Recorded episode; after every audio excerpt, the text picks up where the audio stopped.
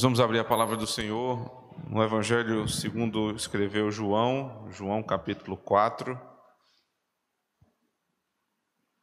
Mais um, um sermão em João 4, agora do verso 27 até o verso 42. João 4, 27.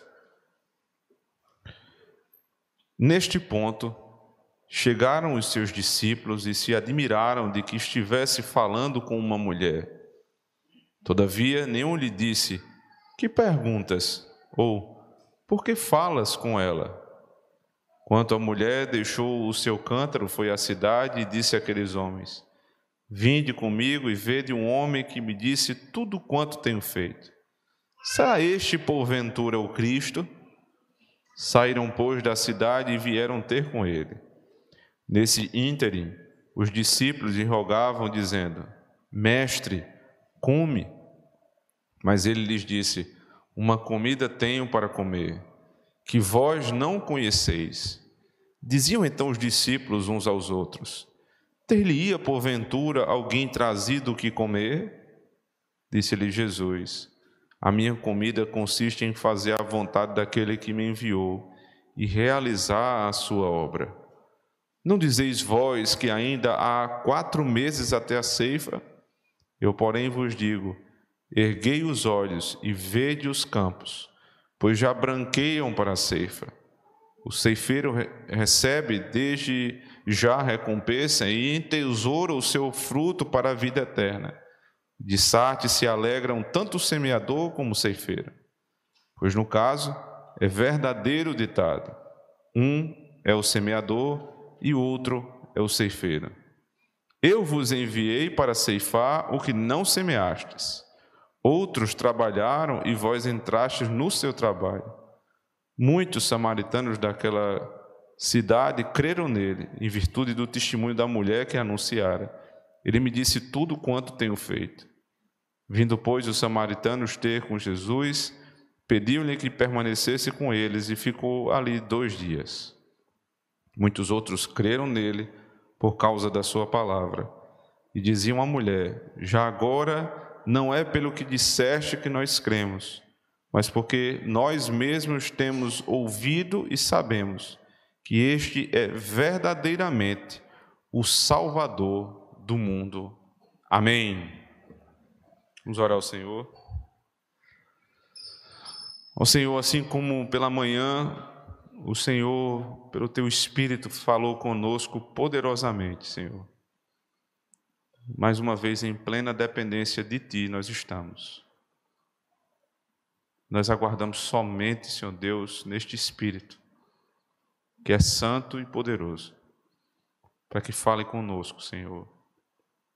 Temos a certeza que Tu has de falar apesar de nós, Senhor Deus, apesar dos nossos pecados, apesar, Senhor Deus, de sermos indignos, apesar de sermos incapazes, Senhor Deus, de meditar em uma palavra só que vai ser dita aqui, o Senhor pode nos despertar algo que não está em nós, por nós mesmos.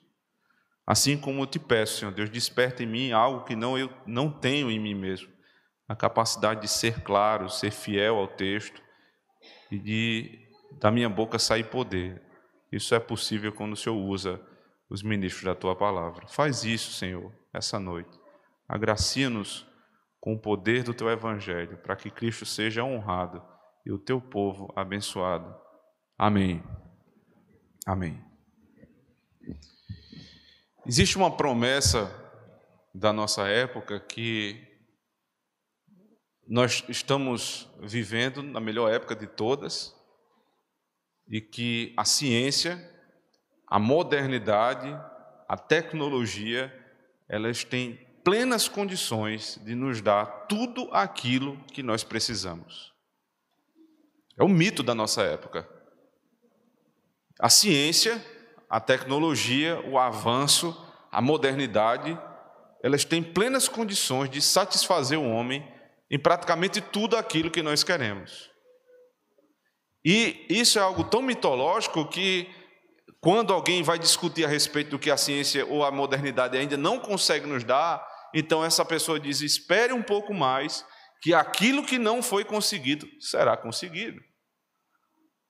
Ou seja, o que se prega é que a ciência e a tecnologia, elas têm capacidades totais de nos dar tudo o que nós precisamos. Talvez não agora, mas em potência, eles são todo poderosos, os todos poderosos.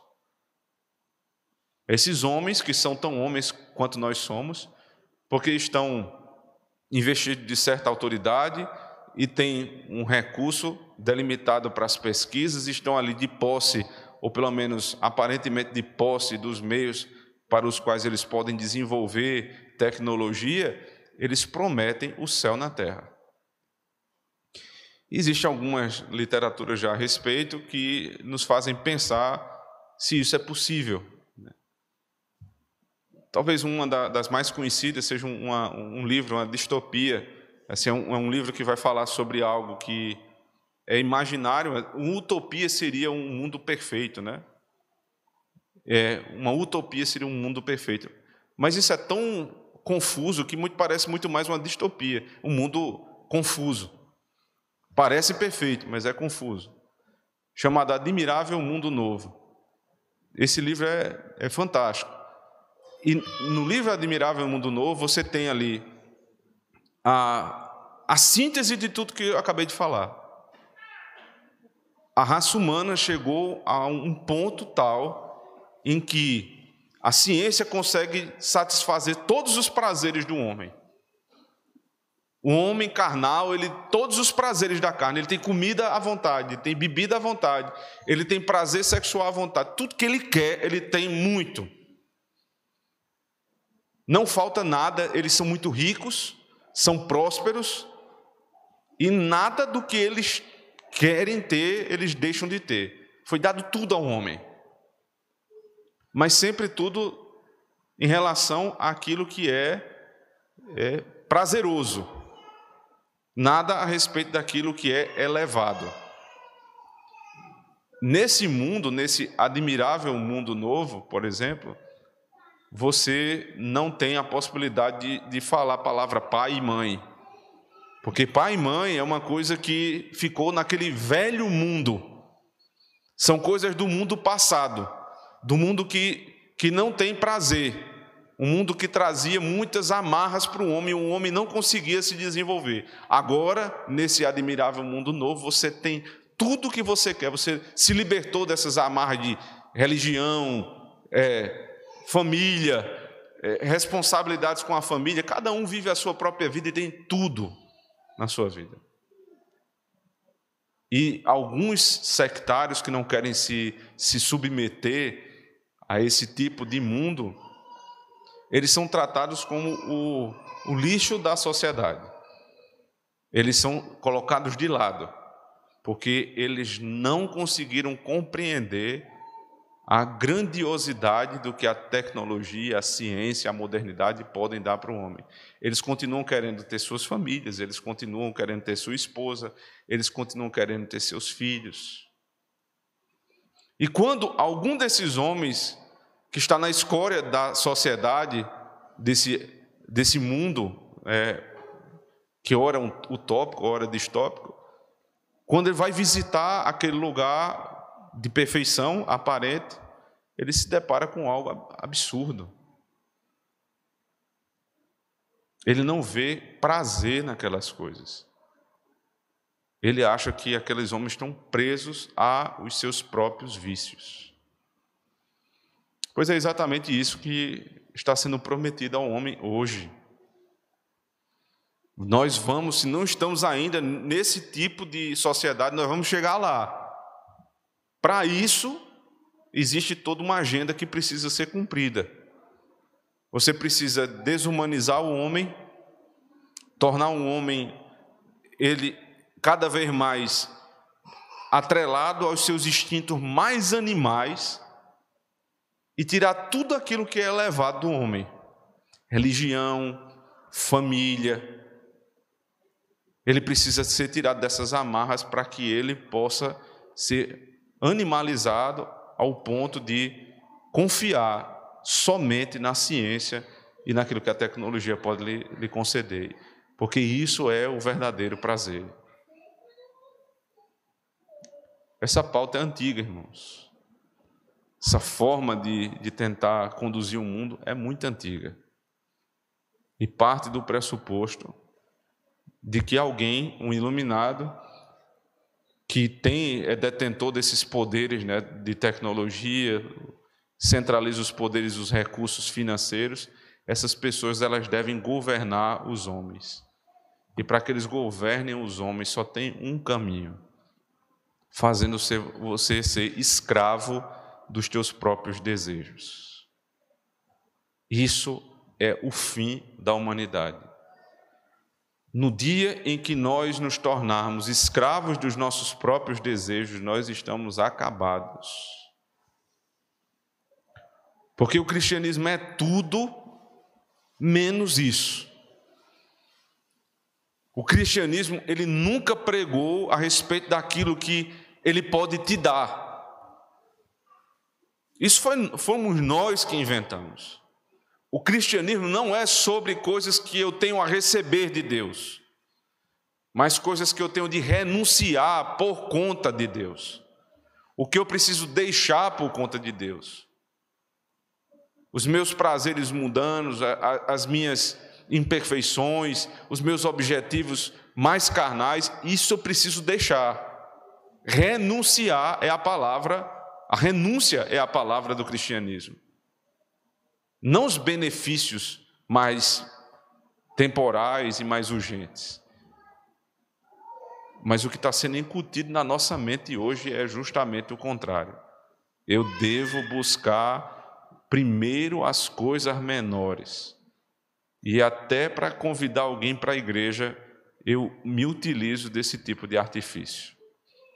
Vá para a igreja, os seus problemas vão se acabar, o seu casamento vai ser resolvido, você vai ter emprego, você quer casar, tem pessoas na igreja para casar. Todas pautas aparentemente legítimas, mas que são oferecidas do modo errado. Nós estamos aqui, irmãos, para que nós possamos ser trazidos à nossa verdadeira humanidade. E a verdadeira humanidade nada mais é do que aquela que se submete à lei de Deus em Cristo Jesus. Essa verdadeira humanidade vai nos fazer negar a nós mesmos por conta de Cristo. E aqui nós temos três exemplos de renúncia.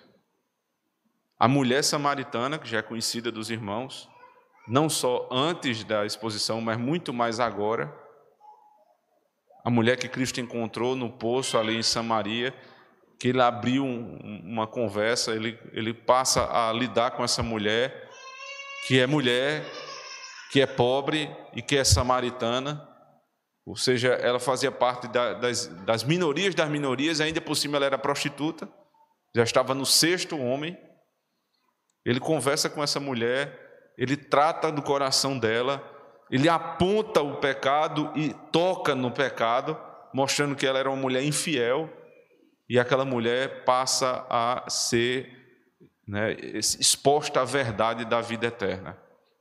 E essa mulher agora vai, vai ter o primeiro fruto do Evangelho, a renúncia. Em segundo lugar, você tem a renúncia dos próprios samaritanos que precisam dizer algo a respeito do testemunho daquela mulher. E, por fim, a renúncia do próprio Cristo, que renuncia coisas básicas da vida para que as coisas mais elevadas elas sejam colocadas em primeiro lugar. São três santas renúncias nesse texto, que só podem ser colocadas em prática por seres verdadeiramente humanos e não seres desumanos. Deixa eu tentar exemplificar de outra forma aqui o que é a desumanidade que está sendo proposta para a nossa sociedade. No final da década de 60 do século 20, houve um evento nos Estados Unidos chamado Woodstock. Todo mundo conhece essa palavra. Talvez você não conheça a fundo o que veio a ser o Woodstock. Mas todo mundo sabe Até o lema do Woodstock ficou muito conhecido, né? É sexo, drogas e rock and roll. E aí, quando você vai investigar quem promoveu aquele, aquele evento, quais eram as finalidades verdadeiras daquele evento, nada mais foi do que um evento para é, um experimento de engenharia social. Uma sociedade baseada na lei de Deus, como a, a sociedade americana sempre foi, foi exposta ao que há de mais baixo na vida humana. Então, os promotores eles tiveram o cuidado de reservar todo um trabalho logístico para a produção de LSD, droga. Eles tiveram um cuidado de é, separar a, a, música que vai entorpecer, porque a música tem um. Se ela for mal utilizada, ela vai entorpecer, ela vai deixar você realmente uma pessoa. Ela vai te desligar desse mundo e colocar numa realidade paralela. Então, droga, você tem a música e o próprio ambiente. Se você tiver curiosidade de ver, não, não gaste muito tempo, mas que não vale a pena, mas se tiver curiosidade de ver pelo menos o lugar onde eles colocaram, era no meio do nada. Um lugar aberto, não tinha. Uma das coisas, um dos detalhes que eles tiveram, é, o cuidado de, de, é, de não produzir, foi que houvesse algum tipo de tenda ou de lugar onde você pudesse se abrigar. Porque eram dias e dias de festa, chovendo e fazendo sol, e as pessoas estavam ali drogadas, estavam utilizando das músicas mais loucas, né, psicodélicas, como, eram, como são chamadas, e sem abrigo. Então, nesse ambiente, drogados, escutando esse tipo de música, num lugar onde não tem abrigo, eles viraram bichos, animais, rolavam na lama, tinham intimidade na frente de todo mundo, pessoas que até pouco tempo eram normais, pessoas que viviam em sociedade, foram expostas ao que há de mais baixo na, na vida humana e eles foram transformados.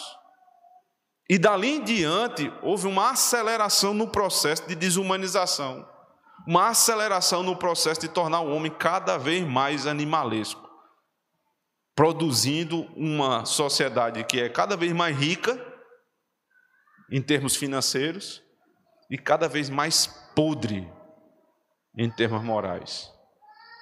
Cada vez mais podre em termos morais. E por que isso, irmãos? Porque uma coisa eles sabem que nós, na maioria dos casos, casos não sabemos.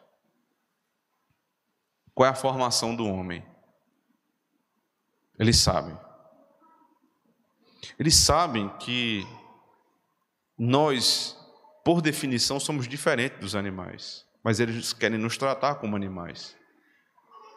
Os animais, irmãos, eles, é, diferentemente de uma pedra, a pedra ela existe, ela tem um ser, mas ela, ela, não, ela não age no ambiente em que ela está posto, né? O animal ele age, ele tem instinto, ele come, ele bebe, ele, ele se reproduz. Então os animais são assim, mas os animais nunca, eu já falei aqui uma vez, né, parece até brincadeira, você nunca vai parar e ver um, um cachorro ali no meio da, da praça, parado, meditando no, no seu ser, na sua família. Não. Você não tem isso no animal. Porque o animal, apesar de existir e apesar de agir na existência, ele tem algo, ele, ele falta algo que nós temos. Ele não tem consciência dessas coisas. Ele não consegue refletir a respeito da sua existência. Nós conseguimos. Então, essa é uma capacidade que nós temos. Né? Nós temos duas além de uma pedra, e temos uma, pelo menos uma muito forte, além dos animais, a capacidade de, de ter consciência de que nós existimos. E essa consciência só é possível porque nós temos inteligência.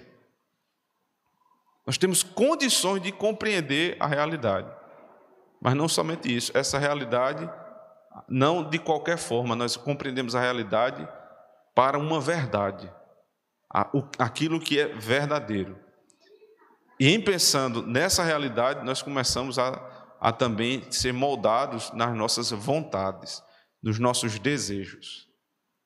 Um animal, ele existe, ele age na existência, mas ele não tem consciência, ele não reflete a respeito dessas coisas. Ele só age.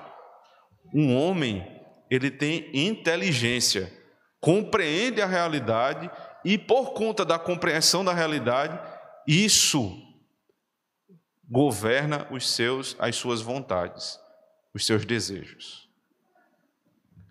Por isso que um cachorro não tem problema nenhum de um dia cruzar com uma cadela e no outro dia com outra. Para ele não faz diferença, ele não tem fidelidade. Porque ele não é inteligente e ele também não precisa governar suas vontades. Ele age por instinto. Nós, irmãos, temos uma vontade que precisa estar submissa a esta inteligência e submissa, consequentemente, à lei de Deus. O que é um homem animalizado? É quando ele começa a agir como se fosse mero instinto. Como naquela experiência do estoque, e como tantas vezes isso é incutido na nossa mente.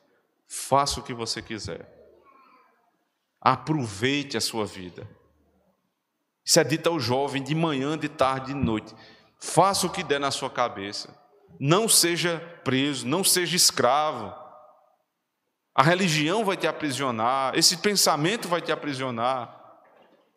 E é justamente o contrário que acontece, irmãos. Justamente o contrário. Agostinho, ele chegou a dizer a respeito desse ponto que um rei que é escravo dos seus desejos mais baixos é de fato um escravo. Ele não é livre. E um escravo debaixo de o poderio de um rei, mas que não é escravo dos seus vícios, esse é um homem livre.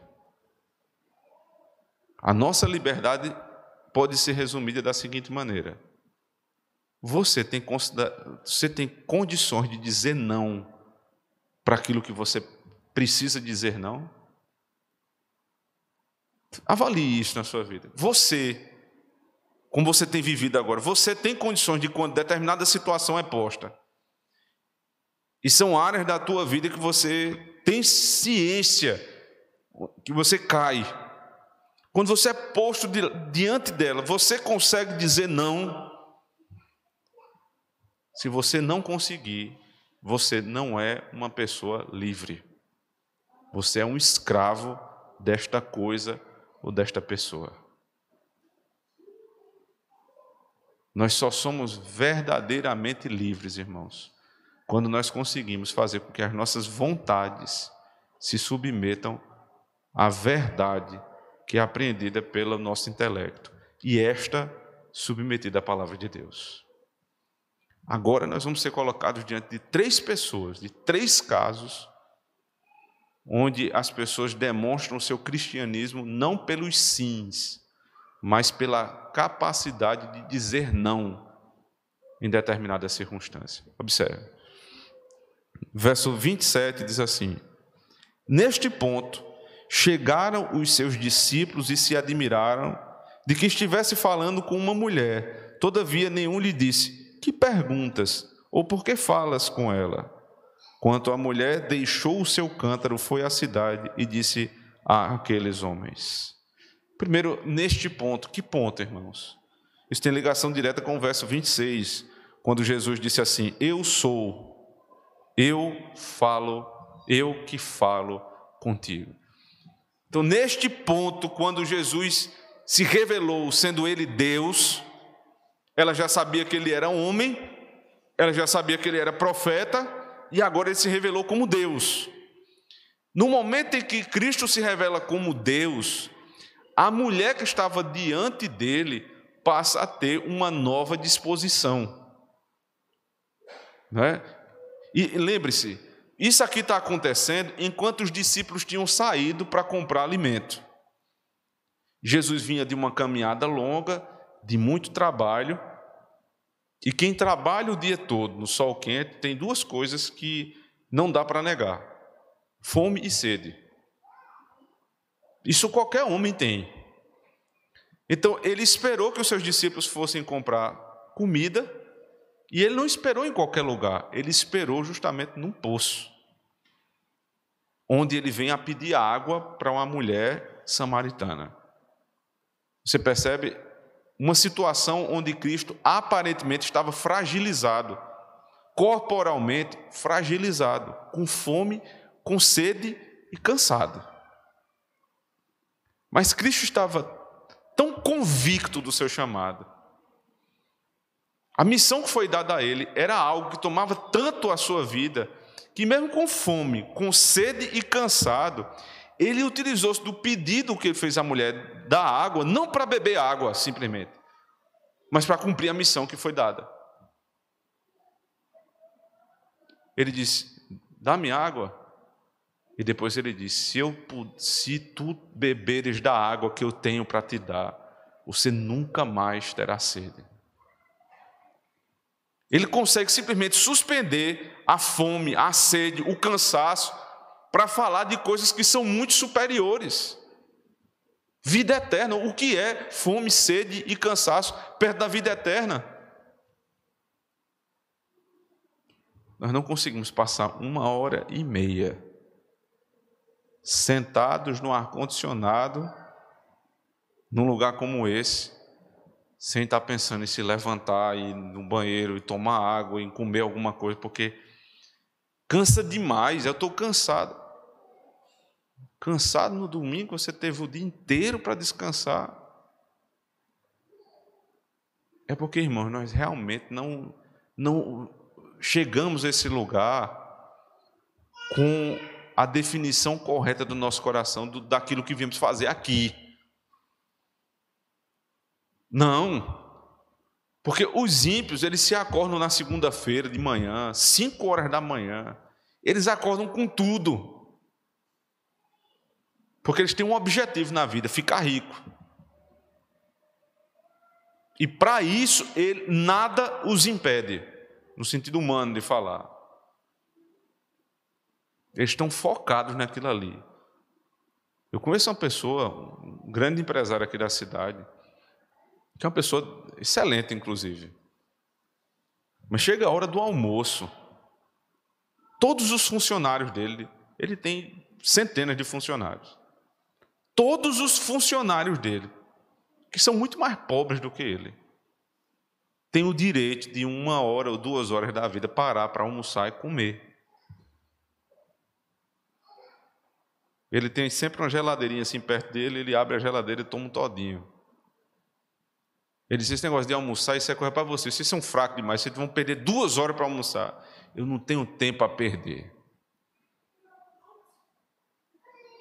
Ele consegue subjugar uma coisa que é básica, que é alimentação, porque ele tem um objetivo, uma responsabilidade superior: ganhar dinheiro. Nós não conseguimos passar uma hora e meia concentrados, sentados no ar-condicionado, para cumprir uma obrigação que é nossa, que é prazerosa: servir a Deus. Nós não conseguimos. Cristo, com fome, com sede e cansado, não perdeu a oportunidade para falar para aquela mulher. Até que chegaram os seus discípulos, e aqui é a cena que está sendo aberta a partir do verso, 40, do verso 27 até o verso 42. Chegam os seus discípulos, eles vêm da cidade e eles encontram a cena. Né? O texto diz assim: Neste ponto chegaram os seus discípulos e se admiraram de que estivessem falando com uma mulher. Todavia, nenhum lhe disse que perguntas ou por que falas com ela. Não perguntaram à mulher, o que é que você está perguntando a ele? Nem a ele, por que você está falando com a mulher? Seria um questionamento óbvio. Os judeus não falavam publicamente com uma mulher, e muito menos com uma mulher samaritana, e ainda, quem poderia pensar, com uma mulher samaritana prostituta? Isso era impossível. Mas aqui entra um elemento para que o silêncio dos discípulos seja alcançado. Eles confiam em Cristo. Se ele está falando com essa mulher, ele deve ter os motivos dele para falar. Porque tudo que ele faz é bom. Irmãos, a gente questiona o Senhor por tanta coisa que nós não deveríamos. Porque nós não confiamos verdadeiramente em Deus. A incredulidade sempre se levanta, irmãos. E ao invés de nos calarmos, nós simplesmente questionamos. Vocês acham que estes homens não ficaram perturbados? O narrador diz que eles se admiraram. Mas talvez a gente não tenha esta capacidade de admiração diante dessa cena que esses homens tinham, muito superior à nossa. Mas eles preferiram se calar do que questionar o seu Senhor. O silêncio também é uma forma de renúncia. O silêncio. Eu não estou entendendo por que Deus está fazendo isso. Eu não estou entendendo por que eu tenho sofrido tanto. Eu não estou entendendo, entendendo por que o Senhor tem me dado tantos nãos. Mas uma coisa é certa: se Ele está fazendo, é para o meu bem. Esses homens se calam e renunciam à sua própria dúvida. Aí vem em seguida, verso 28. Quanto a mulher deixou o seu cântaro, foi à cidade e disse àqueles homens. Veja, ela foi para ali fazer o quê? Ela levou o cântaro, né, o, o vasilhame, o local onde ela guardava ali a, a água para levar para casa. O trabalho dela era ir até o poço, pegar a água e voltar para casa. Ela foi, começou a conversa com um determinado homem judeu, e aquela conversa perturbou tanto o juiz daquela mulher que ela simplesmente deixou o cântaro e foi embora para a cidade. Ela não conseguiu nem terminar o que ela foi fazer ali. Tamanha foi a perturbação da conversa que ela teve com Cristo, quando ele disse: Você tem cinco, você teve cinco maridos, agora o que você tem não é seu. A partir dali vem a, a conversa a respeito da adoração, mas o que perturbou muito ela foi isso. Ele sabe quem eu sou. Ela vai inclusive dizer isso quando ela chega à cidade. Ele disse tudo que eu tenho feito. Não ficou para ela a discussão teológica a respeito do lugar de adoração. Ela nem citou os homens. O que ficou realmente foi: Ele conhece os meus pecados. Se tudo que você aprende na igreja, irmãos, for para alimentar as suas curiosidades teológicas, ou para servir de argumento para você humilhar aquele que não sabe de nada, é, você não ficou com praticamente nada do que é bom aqui. Porque só tem uma finalidade de aprender a doutrina, é praticá-la. E praticá-la em humildade. Essa mulher, ela deixou o cântaro dela, porque o que é água da vida perto da vida eterna? O que é a água que ela ia buscar no poço perto da água da vida eterna? Ela encontrou um tesouro maior, abandonou o menor. Sabe o que é isso, irmãos? Exatamente aquilo que eu estava falando anteriormente. A vontade do homem, ela é ou direcionada para aquilo que é mais básico, comida, bebida, descanso, prazer, tudo isso é lícito. Mas ele precisa ser também elevado às grandes virtudes: temperança, fortaleza, prudência, sabedoria. Um homem verdadeiro, ele está muito mais ligado a estas coisas em primeiro lugar, a ponto de subjugar aquelas outras. E foi exatamente isso que essa mulher aprendeu no primeiro dia da sua conversão. Do, do que vale beber água, do que vale levar esse cântaro se eu encontrei água viva. Ela não conseguiu ficar calada, ela deixou, ela renunciou aquilo que era menor por aquilo que se tornou maior para ela quando encontrou Cristo. E o texto segue. Quanto a mulher deixou o seu canto, foi à cidade e disse àqueles homens: Vinde comigo e vede um homem que me disse tudo quanto tenho feito. Será este, porventura, o Cristo? Ela deixa a água e ela vai agora anunciar a verdadeira água para aqueles que não conheciam. Para os samaritanos, que eram inimigos ali históricos do povo de Deus. Vai dizer aos homens: veja, uma mulher prostituta anunciando o evangelho para os homens da cidade. Que credibilidade tem o testemunho de uma agora ex-prostituta? Quem vai dar crédito a uma ex-prostituta? Se a beleza do Evangelho está aqui, irmãos, da evangelização, da, da pregação da palavra. Não é um anjo que vem pregar a palavra para você. É um pecador. É por isso que os ímpios dizem: quem é você para falar o que é verdade para mim? É muita arrogância da sua parte dizer que você está salvo e eu não estou salvo. Você é um pecador igual a mim? Veja, mas ninguém negou isso. Mas essa mulher, no dia em que ela encontrou a salvação em Cristo Jesus, neste momento ela deixou de ser prostituta, ela deixou de ser imunda, ela foi purificada. E os homens da cidade, ou seja, os homens honrados da cidade, tiveram que ouvi-la. Os ímpios dizem assim: não tem coisa mais terrível do que passado de crente. É verdade.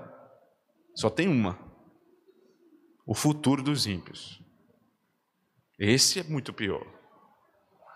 Porque o passado já está dizendo ficou para trás. E a Bíblia diz: tudo se fez novo. Meu irmão, se você tem vergonha de pregar o Evangelho para os teus antigos amigos, que te conheceram quando você era do mundo, quando você vivia de maneira carnal, é porque você não entendeu ainda o que se deu contigo. Talvez para você já tenha anos que você se converteu, mas você ainda acha que não tem direito de falar a, a respeito da salvação para aquelas pessoas que estavam na prostituição contigo. Mas essa mulher não teve anos, ela teve segundos, minutos, e teve coragem de chegar lá e dizer: a verdade é esta, quer vocês acreditem, quer não. E deu certo. Deu certo, veja o que é que diz o texto. Vinde comigo e vede um homem que me disse tudo quanto tenho feito. Será que este é porventura o Cristo? Aqui é uma pergunta retórica, né? Porque ela sabia que era Cristo. Ela reconhecia que ele era Cristo. Ele sabe tudo que eu tenho feito. Provavelmente, inclusive, a conversa foi bem mais longa do que está narrado aqui, registrado em João. Lembre-se que lá no final de João, no capítulo 21, ele chega a dizer que se fosse para registrar tudo que Cristo fez no, né, e, e ele teve notícia, nem todos os livros do mundo caberiam. Então aqui ele resume a, a conversa, mas ela diz: ele disse tudo que eu tenho feito. Ele sabe detalhes da minha vida. Quem é esse homem? Só pode ser o Cristo. Então aqui a pergunta é retórica: será que encontramos o Cristo? A, a ex-prostituta disse. Agora, a reação dos homens, verso 30. Saíram, pois, da cidade e vieram ter com ele. Mais uma renúncia. Renunciaram à antiga intriga que eles tinham com os judeus para ouvir um judeu. Renunciaram à comodidade de ficar na cidade, porque eles podiam ter dito: traga esse homem para cá. Traga ele para cá que a gente escuta ele aqui mas eles saíram e foram. E essa riqueza de detalhes do narrador é porque ele tem um pano de fundo. A expressão da religião cristã sempre é: e deixou e foi. Deixou e foi. Porque essa é a essência da fé de Abraão. Deixa a tua terra e a tua parentela e vai. Abraão deixou a sua terra e a sua parentela, Ruth deixou a sua terra e sua parentela, Esta mulher deixou a sua terra e a sua parentela, e agora os, os samaritanos deixam a sua terra e a sua parentela e vão ouvir o Senhor. Todos renunciando, todos renunciando aquilo que era aparentemente precioso, porque eles querem ouvir o Mestre. E aí, o texto diz: nesse íntere, História muito bem amarrada, né? Tá, tá acontecendo uma cena, por trás está acontecendo outra cena. Então, neste íntere, enquanto a mulher foi à cidade e voltou da cidade, nesse intervalo de tempo, o que é que aconteceu? O narrador é onisciente, né? Isso é uma vantagem do narrador bíblico. Ele sabe de tudo que aconteceu. Ele sabe do que estava acontecendo numa cena, ele está acontecendo na outra. E ele narra dizendo assim, verso 31. Nesse íntere, os discípulos lhe rogavam, dizendo: Mestre, come. Porque é óbvio, depois de um dia inteiro de trabalho, Cristo estava com fome e com sede. Quando eles voltaram pensando que Jesus tinha pelo menos bebido água, ele estava conversando com a mulher. Então esses homens, aí rompe o silêncio, né? agora não dá para ficar calado mais não. O senhor vai cair desse jeito. Come. Existem, irmãos, necessidades que são básicas. Coma, beba, vá ao banheiro, tenha uma esposa. Você precisa ter essas coisas, precisa, de fato. Você precisa formar uma família, você precisa é, comer, você precisa beber, você precisa se relacionar. Tudo isso é muito necessário. Então, até por cuidado, até por misericórdia com a situação de Cristo, eles dizem: Senhor, mestre, come. E a resposta de Jesus, muita gente pode pensar que é uma resposta rude, mas não é. Ele diz assim, verso 32: Mas ele lhes disse: Uma comida tenho para comer, que vós não conheceis. Diziam então os discípulos uns aos outros: Teria porventura alguém trazido o que comer? Disse-lhe Jesus: A minha comida consiste em fazer a vontade daquele que me enviou e realizar a sua obra. Não dizeis vós que ainda há quatro meses até a ceifa, ele começa agora a ir para o lugar onde ele quer confrontar os seus discípulos. Mas quando chega a, o pedido, mestre, come, ele diz: uma comida eu tenho para comer que vocês não conhecem.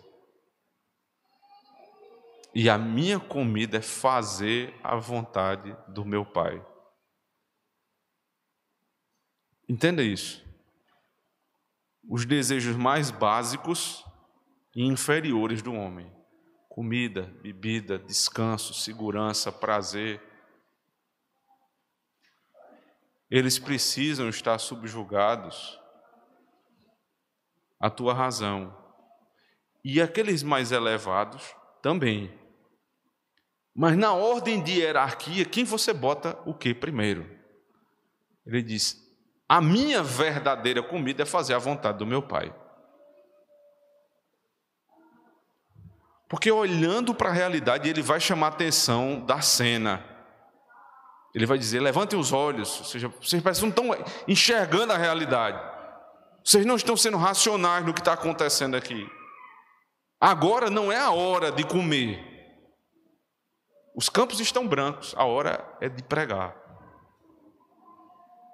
Agora é hora de coisas mais elevadas para você.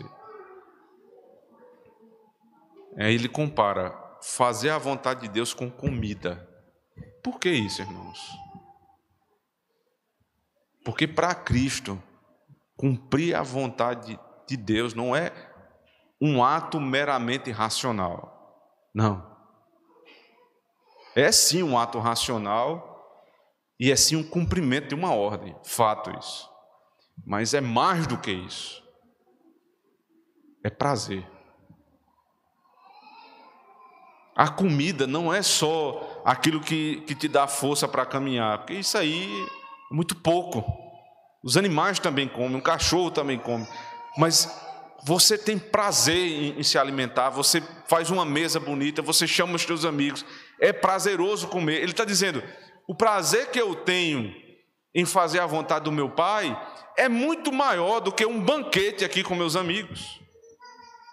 Vocês querem me dar comida? Eu tenho uma muito melhor.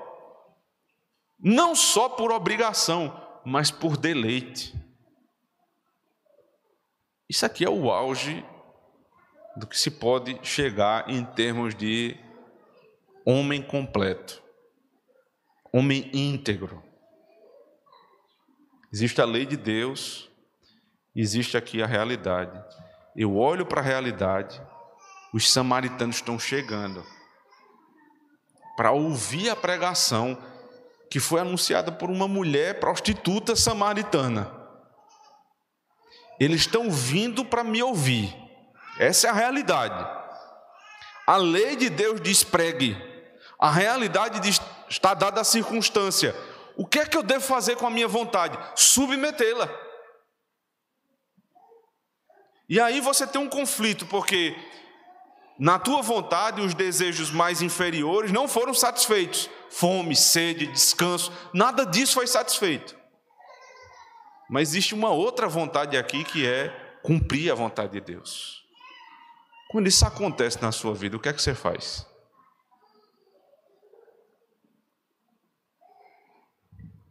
São coisas que você precisa. Foi dada a realidade. Você tem a oportunidade de fazer. Você tem comida, você tem água e você tem lugar para descansar. Mas os samaritanos estão chegando. Ele disse: Eu tenho uma comida muito superior.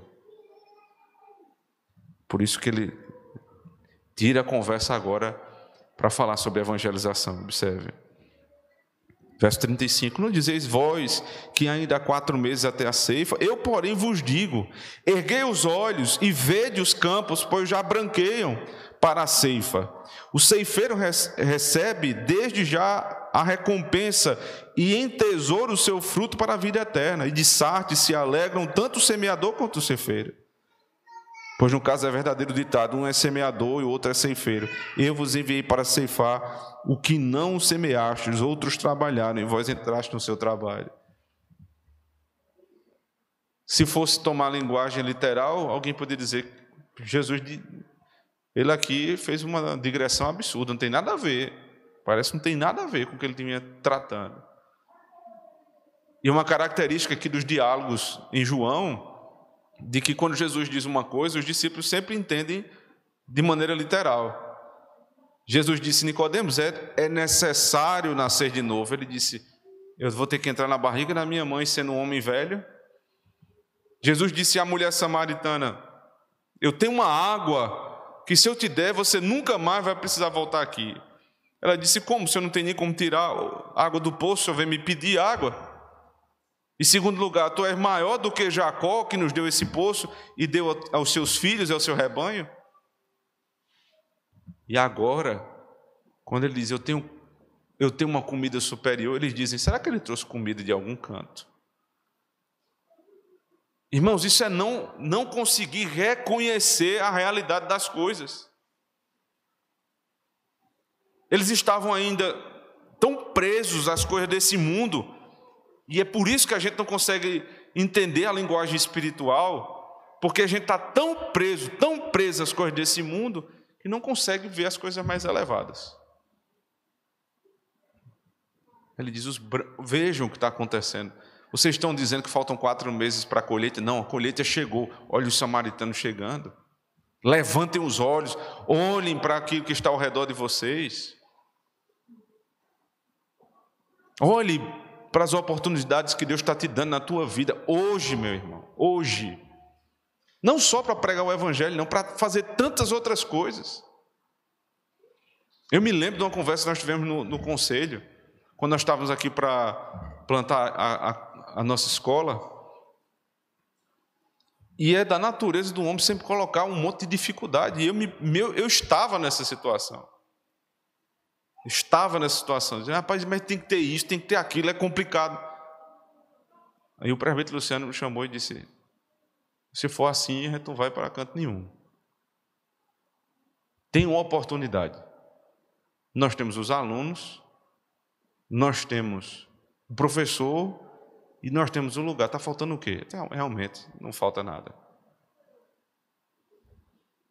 Treinados para isso, para sempre procurar o que é mais difícil, sempre buscar os impeditivos. Os campos estão brancos, irmãos. Olhem as nossas oportunidades. Vão lá e semeiem. Ele disse, inclusive, vai ser mais fácil, porque vocês estão, vocês estão semeando aquilo que vocês não plantaram. Porque isso foi obra de Moisés, isso foi obra dos profetas, isso foi obra de João Batista, isso foi obra do próprio Cristo. Vão lá agora e preguem. É só isso que falta. Coloquem em prática aquilo que o Senhor mandou. E aí nós chegamos ao final do texto, no verso 39, que diz: Muitos samaritanos daquela cidade creram nele, em virtude do testemunho da mulher que anunciara.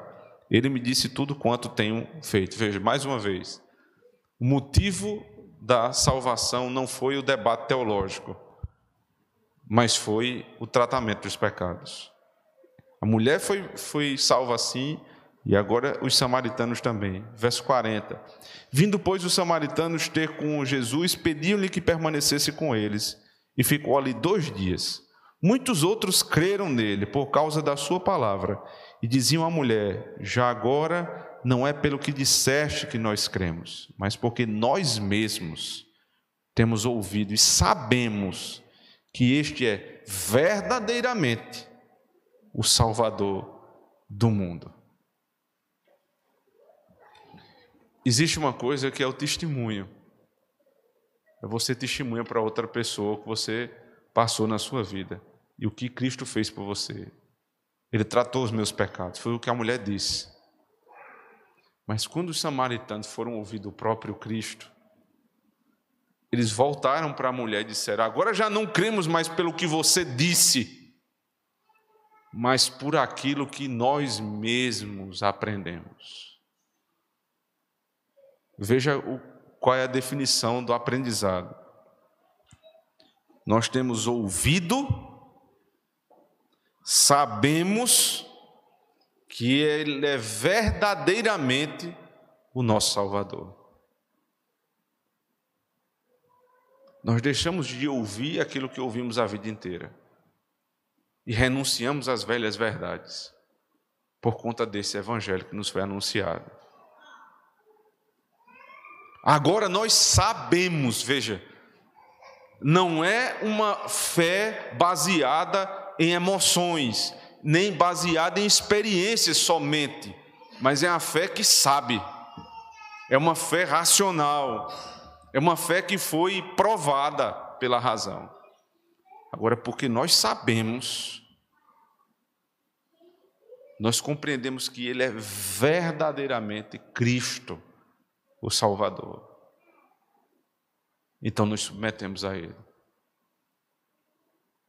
Se o texto continuasse, nós teríamos agora mais exemplos de renúncias. Quando a inteligência desses homens foi subjugada à lei de Deus, a vontade deles agora passou para buscar coisas mais elevadas do que antes. E aqui se preparou toda todo o fundamento para a igreja que iria começar ali. Porque quando a gente abre Atos dos Apóstolos, capítulo 8, na pregação que ela de Filipe, é dali que você vai ter Samaria sendo alcançada por Cristo. Foi preparada aqui. Foi preparada aqui. Para nós finalizarmos, nem ciência nem tecnologia, nem modernidade podem satisfazer a tua alma. O admirável mundo novo não tem nada de admirável. É podre. Agora, o Senhor Jesus Cristo, Ele está transformando este mundo num mundo que será admirável por meio da pregação do Evangelho. Só que esta pregação fiel, ela precisa se enraizar nas nossas vidas, primeiramente em nós, na nossa casa e na sociedade. Mas isso não vai acontecer se nós não subjugarmos primeiro as nossas próprias vontades. Sim, nós devemos trabalhar para enriquecer. É verdade. Nós somos contra o evangelho da pobreza. Por quê? Por uma coisa óbvia. O Senhor mandou dominar a terra. O Senhor mandou seu povo avançar. A questão é qual o propósito disso? Nós devemos enriquecer por um motivo. Para que todos os nossos recursos, depois de cumprir aqueles seus, os seus propósitos imediatos na nossa casa, possam ser utilizados para a expansão desse reino. Nós devemos estudar muito para que nós tenhamos uma mente livre. As mentes que foram libertas em Cristo precisam ser libertas das amarras que foram postas pela educação que nos deram. Só homens livres não serão não serão enganados por esse tipo de falso evangelho que a ciência e a tecnologia nos prometem. Somente. E então, irmãos, nós aprenderemos a renunciar esses desejos mais baixos da nossa vida para buscar aquilo que é superior, que é mais elevado e que agrada mais o Senhor. Haverá uma circunstância na tua vida em que a situação está posta e a realidade é indiscutível. Você não terá os seus desejos mais, mais básicos assistidos naquela hora, mas tem uma ordem que te diz a fazer algo superior. O que você fará nesse momento? Renuncie. Renuncie às coisas menores por coisas maiores. Porque foi assim que o Senhor ganhou os samaritanos. E assim que o reino de Deus se expandirá nesse mundo, pela nossa renúncia. Amém. Vamos orar ao Senhor, irmãos. Obrigado, Santo Deus, pela tua palavra, porque ela é tão confrontadora, Senhor Deus, com cada um de nós, que desejamos sempre ter aquilo que nos agrada e nos estimula. Ó oh Deus, rogamos a Ti, ó oh Pai nos ajuda a ser como Cristo, que renunciou à sua glória para vir a esse mundo cheio de miséria, Senhor. Para que tornasse esse mundo um mundo glorioso pela sua obra redentiva. Nós possamos ter, Senhor Deus, sempre subjugada as nossas próprias vontades para fazer a tua vontade. E que isso não seja uma mera obrigação, mas o nosso deleite. Em Cristo nosso Senhor nós te pedimos. Amém.